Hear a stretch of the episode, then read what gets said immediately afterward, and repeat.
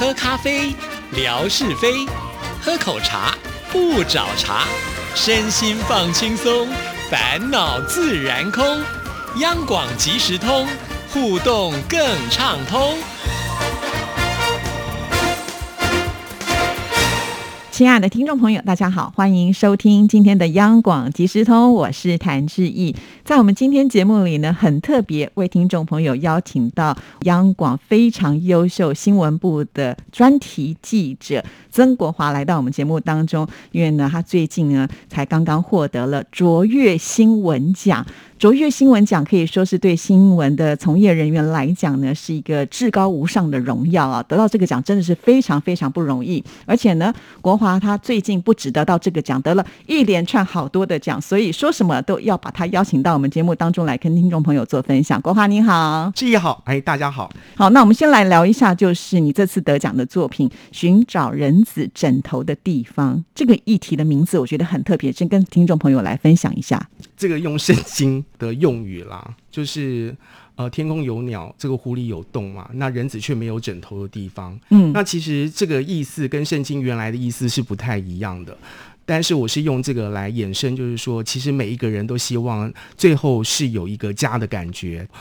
不管你是谁，你是什么身份，你在哪里，最终还是要有一个可以有归宿的地方，是，那就是一个有可以枕头的地方，是对，所以我就把这个拿来当做专题的标题，这样子。是你这次一系列的这个报道是有关于关怀心智障碍的朋友们，对不对？是是。那当时为什么会想到这样子的一个主题呢？呃，最早刚刚开始，我是想做双老家园。最早我们台湾好早之前，什么糖宝宝啦，什么什么一大堆这样子。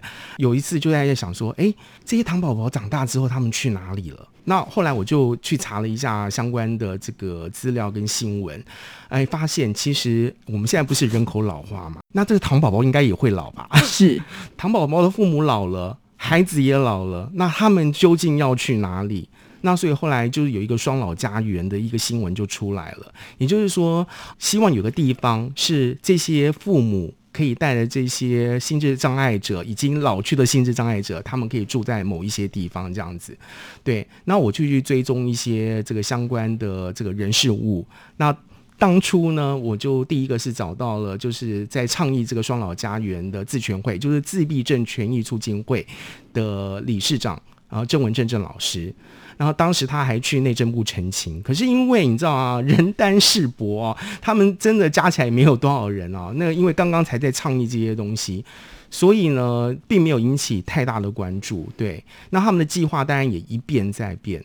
但是我对这个议题一直很感兴趣，所以在好几年前我就跟他做过访问了。嗯，但是呢，因为计划一一变再变嘛，我也没有办法去把它捏出来。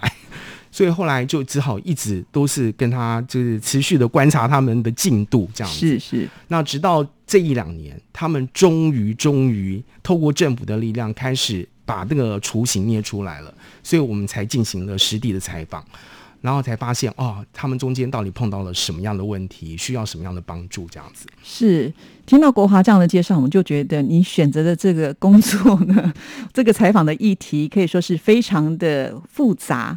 好，也就是说，当你决定要做这个时候，你就知道你可能要花很多的时间、力气跟精神，才有办法把它能够呈现在所有的听众朋友的面前。所以，其实我觉得这是一个很困难的工作，但国华都是没在怕的啦，哈，就是想要做就去做。哎，其实我很害怕，我很害怕做，看起来一点都不像。我很害怕我做不好，然后尤其我当我真的去实际了解了整个状况的时候，我才发现它可能远远超出我可以驾驭的能力。对，那这个时候我就真的在有点开始就有点不知道该怎么办。你知道，我过程当中，我当然会去访问一些立法者哈，就是立法委员。那我那时候去问立法委员吴玉琴的时候，大家都知道他是社福出身嘛，他就看到我就说：“你干嘛要做这么难的题目啊？” 是啊，可是我就想说，呃，因为他们蛮需要的，我看到他们的需要，那我也。有点自不量力吧，我就想说，好，那我们就来试试看，看看能够做到什么样的程度。其实我自己感觉，我自己跟这个专题一起成长，因为在整个过程当中，他好像超越我自己的能力了，我觉得这还蛮感谢上帝的，真的，嗯呃，可以把我带过这样的一个过程，这样子。是，刚才国华很客气，一直说超越了自己的能力啊，但是呢，你还是很完整的把它呈现出来，所以我很想知道，就是在这个过程当中，当你碰到了很多的状况，或者是你不知道该怎么突破的时候，你是怎么超越、跨过这一关的呢？哦，其实我觉得要感谢很多人啊。那譬如说，刚刚我们在录音之前碰到了我们电台的副理啊，因为大家都知道他是自闭症家庭的父母。是，其实我 我常常去找他聊天，他常常会跟我分享一些他碰到的状况，这样子。那他甚至跟我讲说，也许你可以去问一下某些人。你知道我在上面的办公室里面啊，曾经这样走来走去，走来走去，走来走去，我都不晓得该怎么办，因为常常碰到了这个瓶颈之后。就完全没有了头绪，然后也不晓得该怎么样继续。那我觉得就是像呃黄富里这样的家庭，他给我很多这样的不同的面相或是点子啊，让我可以去尝试。那我就硬着头皮打了电话，然后再去问其他人。也许如果真的有去听这个专题，知道这个里面真的太复杂了，人也很多。嗯，我可以跟各位讲，看到的采访的人大概只有。我采访的大概四分之一吧，很多人都没有出现在专题的也就是说，你必须要这个声音里面取舍，因为你去做了很多的采访之后，但是篇幅有限嘛，哈，所以你必须要去取舍，说到底哪个你要采用。哇，原来只有四分之一还四分之三，我觉得对其人四分之三愿意接受我采访的人，我觉得有点不好意思。但是就像是主持人讲的，就是没办法，你一定要取舍。那个剪的袋子啊，真的 远远超出我以前过去剪了许多的袋子哦，那一个一个这样剪下来，大概一千条以上都有吧。哇，对，那可是问题是说，你就要从里面去找出来你要的东西，那是这个过程真的是还蛮磨人的啦。对，据我所知，好像从规划一直到这个作品的完成，可能有花了三四年的时间吧。对，因为我刚刚有提到嘛，就是四年前，其实我那时候还没有在做专题的时候，那时候在做影音，其实我就访问过郑老师了，那我嗯还带了影像机哦，去访问他，那时候很正式哦。然后问题是访问完之后呢，就发现他们这个。呃，所有的计划才刚刚开始，那可行性其实连我自己听了我都觉得很打问号。嗯，那这个东西要做出来其实是不容易的，但是我觉得这个题目是很 OK 的，很棒的。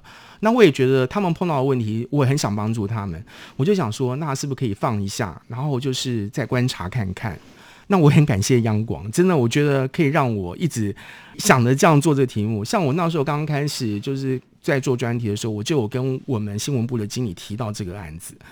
他就听一听，对，那他就说如果有需要，你就可以去做，因为过去一直都没有太大的进度。那直到这两年嘛，刚刚有提到，他们才开始捏出来了，所以我们就开始重新这样子又呃接上了头，才看见他们呃现在做的一个状况跟进度，是，所以还其实还蛮感谢这个电台的啦。是，对。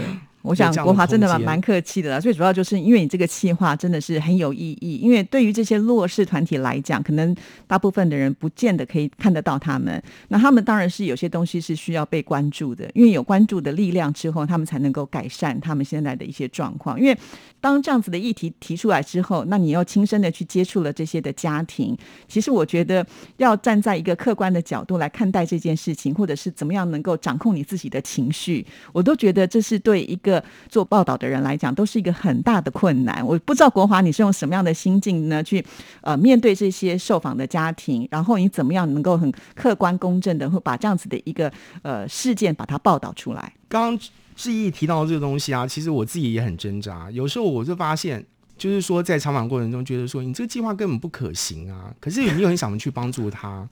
然后，可是按照你自己理性逻辑的判断，嗯受过的新闻训练，就觉得说要写吗？或者说他这个东西你觉得问题很大，那你要不要把它写出来？还是就是说我都是从正面的角度去写就好？